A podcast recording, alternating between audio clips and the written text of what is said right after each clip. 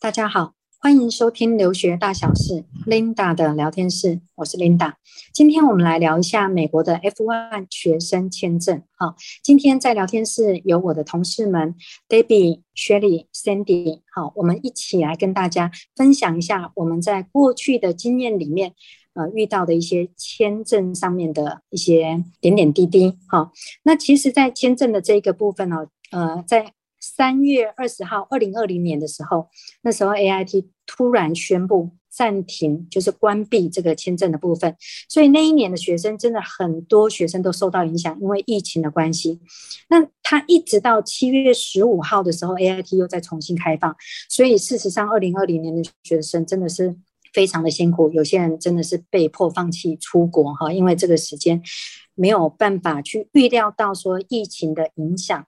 那我们今天首先要来谈一下哈，其实签证的这个部分，百分之七十的学生都是很顺利的。好，甚至会告诉我们，啊、没有问题啊，进去到出来都很顺利啊，哈，甚至连一题都没有问，也没有看他一眼就直接过了，所以这个叫做运气很好的。那另外呢，有少部分的学生他会分别碰到一些状况，比如说，呃，我们在台湾没有听过白单，但是大陆的学生的白单其实就是台湾学生的红单。那红单是什么呢？那我们请 Debbie。来分享一下拿到红单怎么办？为什么会拿到红单？请。嗯，OK，好，在台湾某些学生在递交了签证之后，拿到一张单子，是红色的单子，上面就会列了一些项目让学生要补交。那通常学生叫做把这份单子呢，就成为所谓的红单。那拿到红单的一个学生，通常呢，他是跟他就读的一个科系是有关的。那是哪些科系呢？就是跟 national security 比较有一些相关的。打一个比方，像现在资讯战是一个国安的议题，所以呢，啊，比方说十年 computer science 的同学，他们拿到这一类红单的一个机会就是会比较高。那或者是我们有些同学念的是 material science，或者是 chemical engineering。那还有甚至于是说做，比方说跟病毒啊这类的一个研究有关系的，同 biology 相关的，事实上它都是属于高风险的科系。那并不是说今天拿到红单的学生他就会是拒签，而是呃他会被要求要再递交额外的材料。打一个比方好了，精简版的履历，呃，advisor letter，啊，你的 study plan 之类的，嗯，如何去避免？就是拿到这一类的嗯红单，其实不见得是完全在你自己本身的掌控之中。我打一个比方好了，像我自己有一个学生，他念的是 chemical engineering，那他就是在签证面试之前他就很紧张，他跟我讲说，因为他的同学啊一样念的什么 chemical engineering。去签证的时候呢，签证面试官就问了他一堆的问题，然后也问了他的 research interest，那他也都据实讲了，然后也准备了一大堆这个材料。嗯，那签证官听完了就说，就之后呢也没说，没多说两句话，就给他了一张单子。那上面呢就勾选了啊，打一个比方，我们刚刚讲到的有履历啊，有你的这个 statement 啊，advisor letter 之类的。他这个同学在去面试之前，他自己也知道说自己科系是比较高风险的，所以准备了很多的材料，履历也整理好啦，然后甚至于像这个 study plan 都有。那现场他就要把这个文件递交给签证官，签证官说。呃，没有，你就是回去你就看单子，依照依照的那个单子上面的 instruction，呃，签证官就是让这学生依照 instruction 上面所需要递交的一个材料，就跟这个学生说，你就回去，那你照 instruction，你把这些材料 email 过来，他不接受现场就是收件就对。那嗯，后来我跟我这个学生就是一样啦，就是在面试的时候也跟学生做一下练习，然后也提醒他就是在签证面试需要去注意的。好，嗯，不过我的学生运气挺好的，他在面试的时候并没有被问太多的一个问题。当然有问到说他的 research interest，然后问一下说，OK，那你要到美国念书，那你资金来源是谁？呃，是父母，那父母的职业，其实大概就这两三个问题，很顺利的就拿到签证。呃，也有学生是拿到红单的，好，那只是说这个部分呢，就是依照学校这边的一些相关的一个材料，比方说是履历啦，然后 statement。那同学也都还挺顺利的，就可以拿到签证。嗯，基本上针对这一类型的一个学生，我们可以给同学的一个建议就是说，你就是要提早递交你的签证申请，那你这样子才有充裕的时间。嗯，如果说被要求要递交额外材料的时候，来做相对应的应用。好，谢谢哈。我我们先补充一下哦，什么时候可以去办签证？就是说，当你拿到 I-20 的时候，那个日期它的 start date 往前推一百二十天，你可以去办签证。好，那所以呢，呃，其实哪些叫做敏感的科系？那自从这个中美的关系不友好之后，很多学生说啊，那是中国跟美国，台湾应该没有。其实没有哦，台湾也有，在敏感的科系的这个部分还是。一样的状态，那这个情况呢，他事实上就用这样子的方式去挡一些啊，你等不及嘛，你来不及，我弄到你来不及，我弄到什么？其实。我们能避免的就是，既然是往前推一百二十天，我们就不要往前这个三十天或者是五十天才做这件事情，就要尽早，这个是可以避免的一个方法。那拿到红单，其实不要紧张，你就是一一的去完善他要你补齐的那些 additional 的一些文件，这样就可以了。然后静候结果，网站上都可以查询进度。刚刚提到进度的话，你拿到红单，最少最少一定要等到一个月以上。那甚至于去年我们有学生等到两个月，官方的说法就是一到两个月。那你能催吗？不能催，你只能慢慢的等。对，那个真的是煎熬哈。有学生是眼睁睁看到他的机票，然后他的这个 orientation。但是我们有碰到几位少数的学校说，呃，如果你来不及没有关系，刚开始的前三个礼拜我们可以接受你用网课的方式哈，因为学校都知道，就是大量的哇，很多学生就去反映这个签证来不及等等。那我们再讲一下什么是黄单呢？呃，薛莉。那通常会拿到黄单的原因，可能是呃，你去面签的时候然后文件携带不齐全啊，或者说你还没有到可以签证的时间你就过去了。所以像是我们自己学生的案例，就是有呃。像是他是早于一百二十天前，就像刚刚 Linda 顾问讲的，你要在开课日前的一百二十天，你才可以去面签嘛。那你如果早于这个时间过去，AIT 也是会给你黄单。那还有就是说，如果你 I-20 上面的资讯是有错误的。譬如说你的名字打错啊，生日打错，或者说开课日期不对等等的，像我们学生就真的有遇到，他是呃 summer 开课，可是学校给他的 i 团体上面是 fall 的开课日期，所以这部分就那个签证官就请他回去要更新一份新的 i 团体过来，对，或者是还有就是你 seat number 这个部分没有缴费的话，也有可能会拿到黄单，所以基本上呢。呃，为了要避免拿到黄单，就是你在去面签之前，你一定要再三确认你所有的资讯都正确，都没问题。去的话应该就 OK。那如果你真的不幸拿到黄单的话，就是按照呃 AIT 他们那边要求要补件的文件完成之后补过去，没问题。他们确认之后就会拿到签证了。谢谢薛黎来跟我们分享一下这黄单的部分哈。我之前有学生的经验是，他拿到了这个签证的时候，我会跟学生说，请你还是要务必再检查一下里面的资讯。结果呢，发现早期的时候哦，发现他的这个照片不是他本人，因为 AIT 贴错了。然后再一个呢，就是碰到名字。也贴错了，是校名，因为 A I T F One 签证的那个栏位有写到校名，校名也写错了哈。不过这都是非常非常少的案例，所以要提醒大家哈，那取取得这个 visa 的时候要再看一下。那我们接下来分享一下，我们去面试的时候，这个面试的穿着有没有什么要注意的？我自己本身哦，曾经有一个例子哈，我曾经陪着我的这个家人哈，呃，在签证的前一天哦，我就问他说。那你明天签证你要穿什么？他就说就穿牛仔裤啊。那我就跟他说牛仔裤啊，你没有看到网站上很多人说要穿正式、办正式的服装吗？呃，记得不要穿牛仔裤夹脚拖吗？那我们还为了这件事情特地去买了一件这个适合签证穿着的这个着装的这个衣服。结果后来他当天呃，我家人看到说他有看到有人穿牛仔裤也没事。那我自己的学生有一次有一位男生哦，他在要签证的那个那几个月份呢，六月左右的时候。他因为穿着一个高领的套头毛衣，结果他被拒签。那我那时候就问他说：“哎，你你怎么会被拒签？你没有理由被拒签呢？”那我就问他说：“有什么问题？”然后他就说：“哎，会不会是我那天穿了一个高领的一个套头的毛衣啊？”我就说：“对啊，那你没事穿那么奇怪的穿着做什么呢？”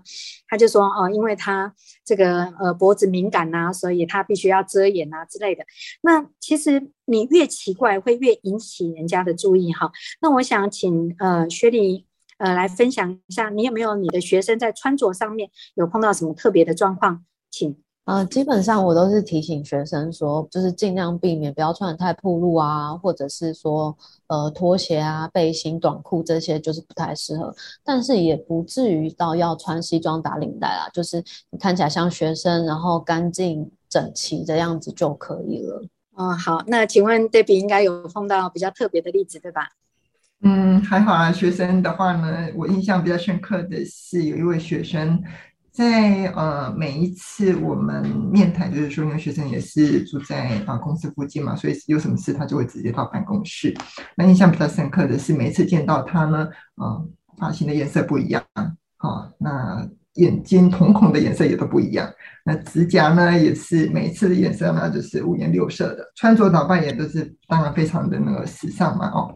嗯，后来在来面试的之前呢，我就提醒他，我说你去面试的时候呢，第一个你头发呢就不要再染那个奇怪的颜色，染发可以，但不要染奇怪的颜色，也不要染太多颜色。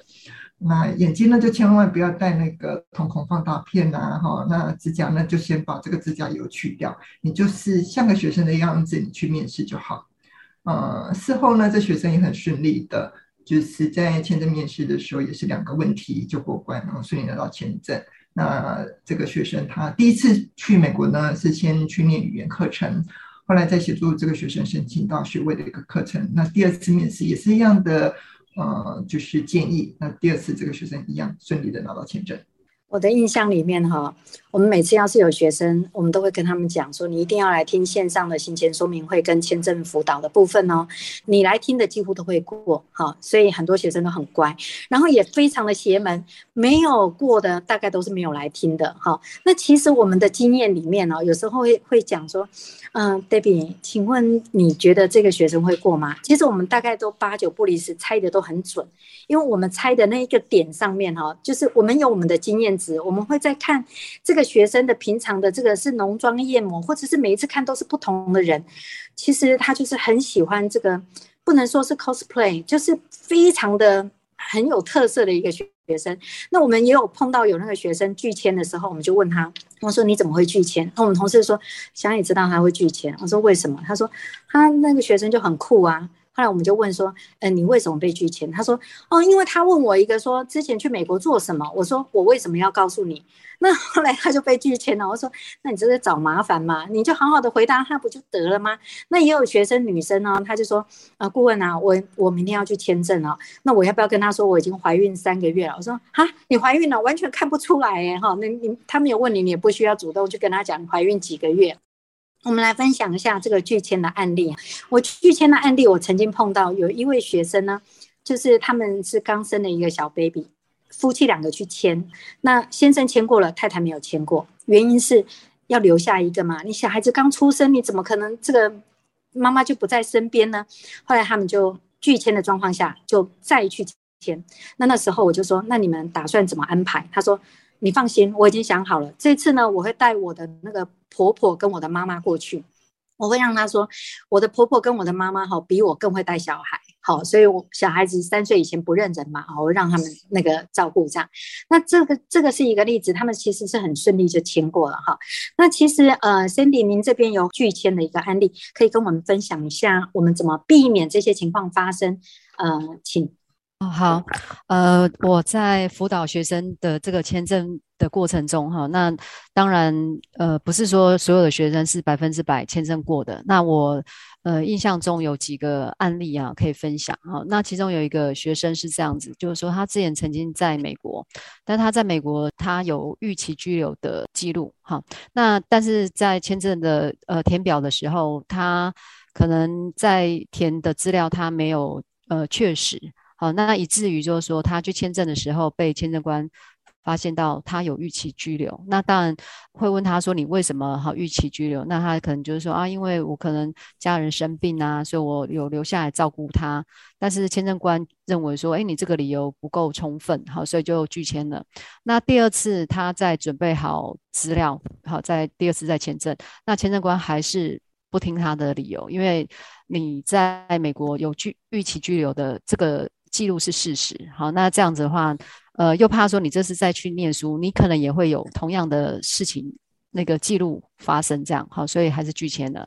那另外一个学生呢，就是说他曾经在美国念书，好，那那时候念大学的时候，他念了呃六年，但是他念的科系是比较困难的科系，所以他的呃成绩不理想，好，所以他就先。呃，休学回到台湾，那先回台湾，可能先当兵啊，做一下他的工作。那但是他会觉得说，诶，我在美国花了那么多的时间，好，但是我没有拿到一个学士的学位，他会觉得嗯有点可惜呀、那也是委托我们在申请一个就是 Bachelor 的这个 degree。那当然我们也帮他申请到了。那那呃要去签证，但是这个学生。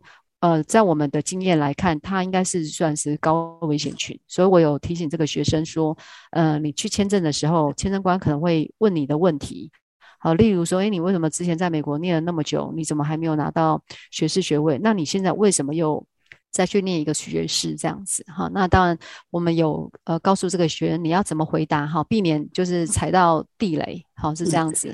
那当然，这个学生后来他说他签证就过了，好，那他也。很感激我们，就是有提醒他，好，因为在签证的时候，其实以我们的经验，我们会看到学生的问题，但是前提是我会认为说你在填表的时候，你的资料一定要详细确实，还有就是签证官他会依据你的填表来问你的问问题，这样子哈。那以上，嗯，好，谢谢哈。我自己有碰到几个特殊的状况哦，就是说有一位学生呢，他去签证的时候没有过。然后没有过的理由是跟他说：“你应该知道，我们等你很久了，因为你在几年前的时候曾经来一次美国，然后当时在圣地亚哥的时候的一家医院里面，你有欠了一笔十八万台币，大概是十八万台币的这个呃医疗的费用，你没有付，你就离境了。好，那这个学生就很尴尬的说：‘嗯，对，好，没错。’ 后来呢？”嗯、他说：“你先把这笔费用缴了，你再来签，好，我们再审你的这个签证。”结果他很顺利的，好，所以如果我们曾经在美国有什么样子的状况哦，不要认为说离开了就没事哈，可能你在下一次签证的时候，他还是等得到你。那另外有一位学生呢，他是念建筑系，那建筑系念完了之后，他是五年的建筑，在台湾念完建筑系，到美国去申请美国的社区学院，其他的科系。那这个 case 他没有过，我那时候早就预料他还没有过，因为不合理。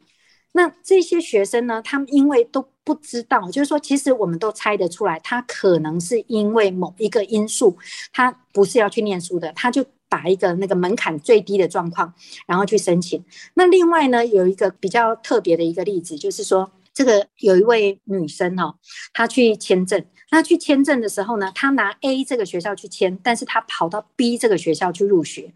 那跑去入学的时候呢，那这个 A 的这个学校就不舒服啦。你这个学生就怎么没有来呢？那 B 这个学校无所谓啊，反正有人多一个学生来念嘛。结果呢，两边就协商，就说好，那就罚款。可是照理说哈，因为加州有个叫弱势法，就是说。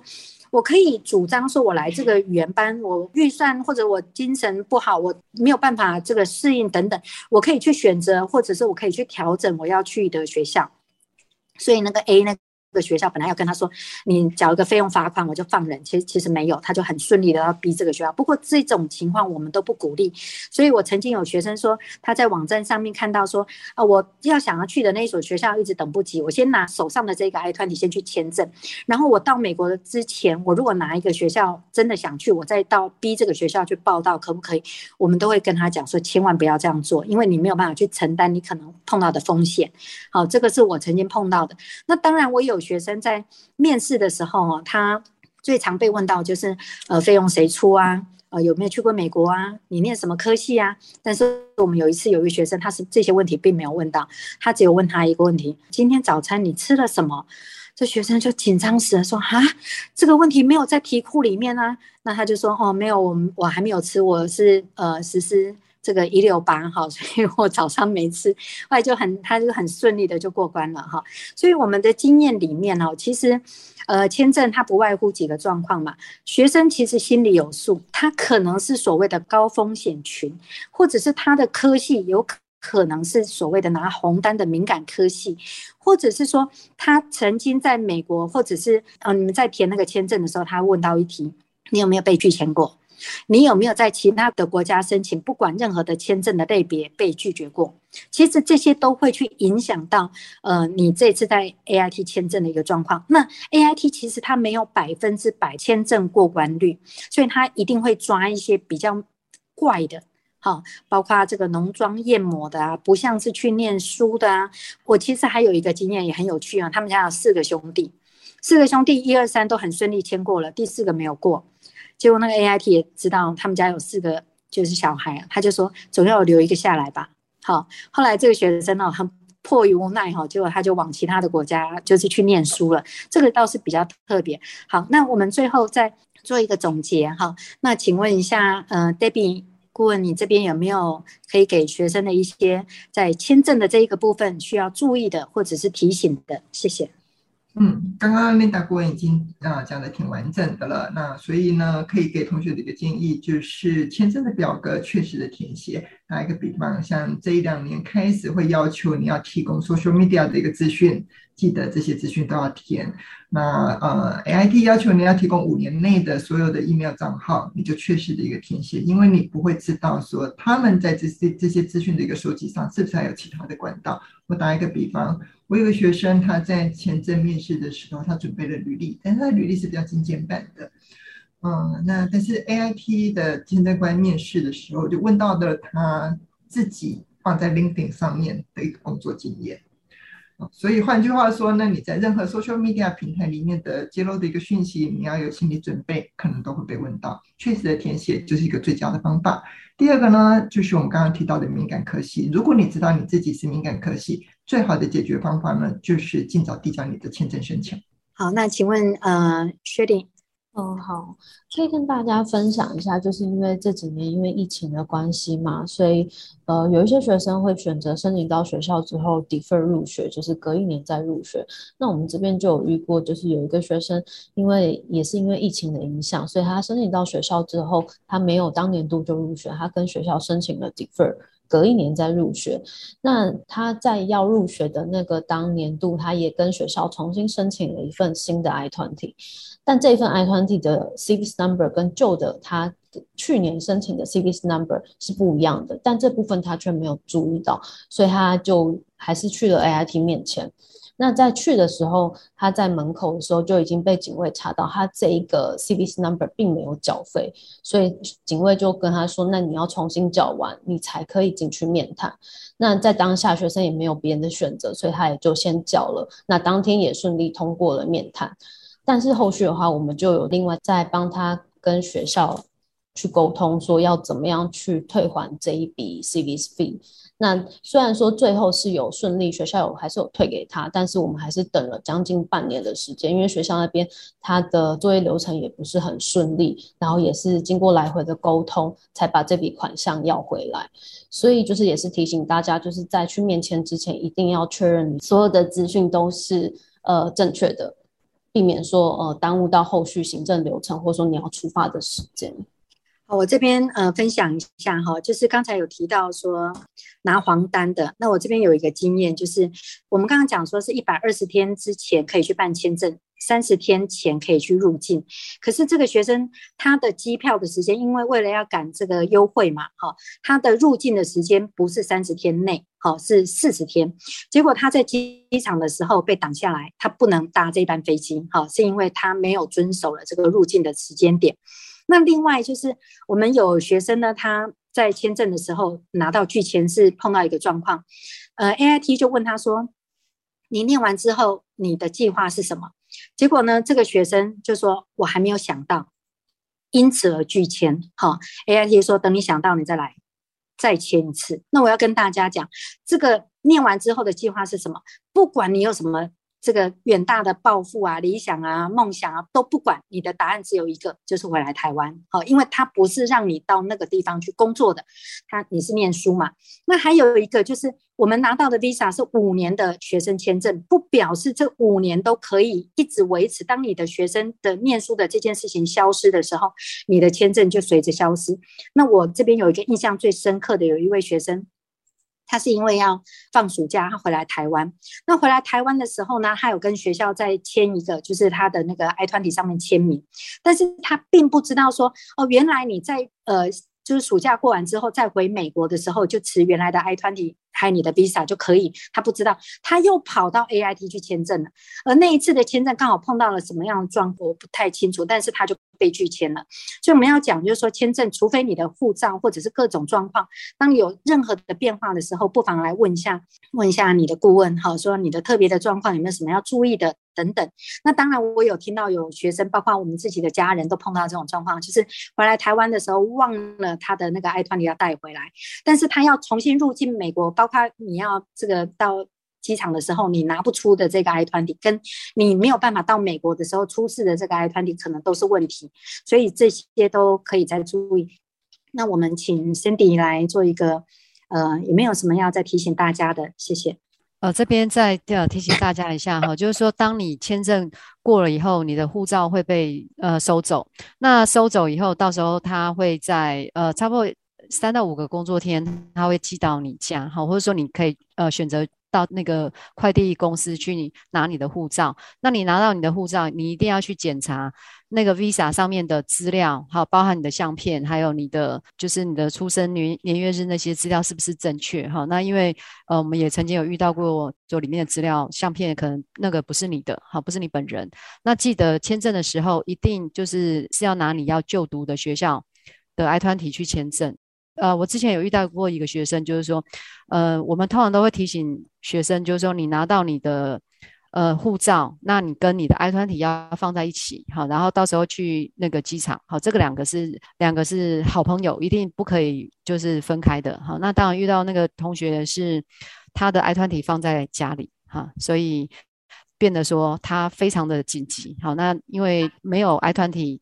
只有护照，他是上不了飞机的哈，所以就赶快临时开车回去拿。好，所以这一点要请同学注意啊。那还有就是说，将来你要回台湾的时候，一定你的 I-20 的第三页有一个 advisor 要签名，那一定要请你的 advisor 签名，你才可以回到台湾。这些资料一定都要具备齐全哦，你再回来台湾，这样比较比较没有问题。好，谢谢。那最后我分享两个小故事哈。我之前呢有打电话给一个学生。打去的时候呢，他们家人说打错了，没有这个人。那我还在那边好奇说，那怎么会这样？结果搞了半天是这个学生改名字，他们家人不知道他改名字，就他阿嬷不知道他改名字。那天接电话是他阿嬷，但是呢也很巧，他去办签证了之后，那个快递寄到他们家的时候，请管理室去拿的时候，刚好也是他阿嬷。他阿嬷说没有这个人，所以呢就再退回去了哈。所以。这个改名字的情况是有的哈，但是如果有类似这种情况，大家要注意。那另外呢，就是更有趣的，有一个学生隔一天要去签证，结果呢，他就记得说，我们跟他讲说啊，这个要带护照，就这学生说，哎。顾问，你说那个护照的皮是绿色的，那我我的皮是蓝色的，好，那怎么会不同的颜色？所以学生做杀戮啊，当天晚上大概半夜啊，约到办公室见面啊，看他那个皮是蓝色的皮的护照到底是怎么回事？结果搞了半天啊，原来是，哎，Debbie，你知道是什么吗？旅行社的封套。对，旅行社的封套哦。那那天姐姐我还半夜这样出门哦。那应该是还没有手机的年代吧？啊，对，真的真的真的没有手机，不然就拍一下就好了哈。所以我你可以看到我已经做了多久了哈。所以其实签证就是不要紧张哈，因为这个学生他说他是台中人嘛，然后搭火车去办签证，然后在那个年代还没有什么让你选来选去，还临时说啊早上有开会，呃下下午没开之类的。结果呢，那个学生。很紧张。他说：“哇，一路上这个胃啊绞痛啊。”然后后来结果是顺利签过了。妈妈还来跟我抱怨说：“你不应该让学生有那个压力呀、啊，应该签证是很快乐的、啊。”哦，让让他这个胃痛啊，这不应该。我说：“好好，这个听取您您的建议。”对啊，像现在那个 I-20 大部分的学校都是 email 过来的电子版，所以真的有那个状况落了这个 I-20 到机场的时候，就不用跑回家里一趟，上个网把 I-20 印下来再签一次名就好了。对对对，所以他现在真的便利很多哈。其实我们今天也有一位学生去签证哈，我们让 Cindy 来分享一下这位学生，他是六月要入学，那今天去签证的情况大概是什么样，跟大家分享一下好吗？谢谢。啊，这个学员他去签证。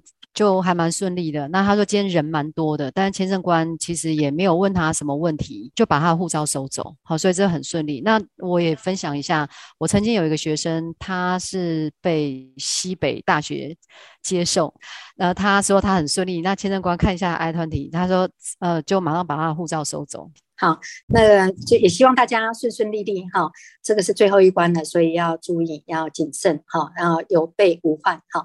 好了，呃，很谢谢呃我的同事们 Debbie、Shirley、Cindy 来跟大家的分享哈。那以上呢是今天分享的内容，对于留学的相关议题，希望能有不同的思维。如果您喜欢我们的节目，欢迎订阅并加入学人留学的会员，提出您的问题。我是 Linda，非常谢谢您的收听。我们再会。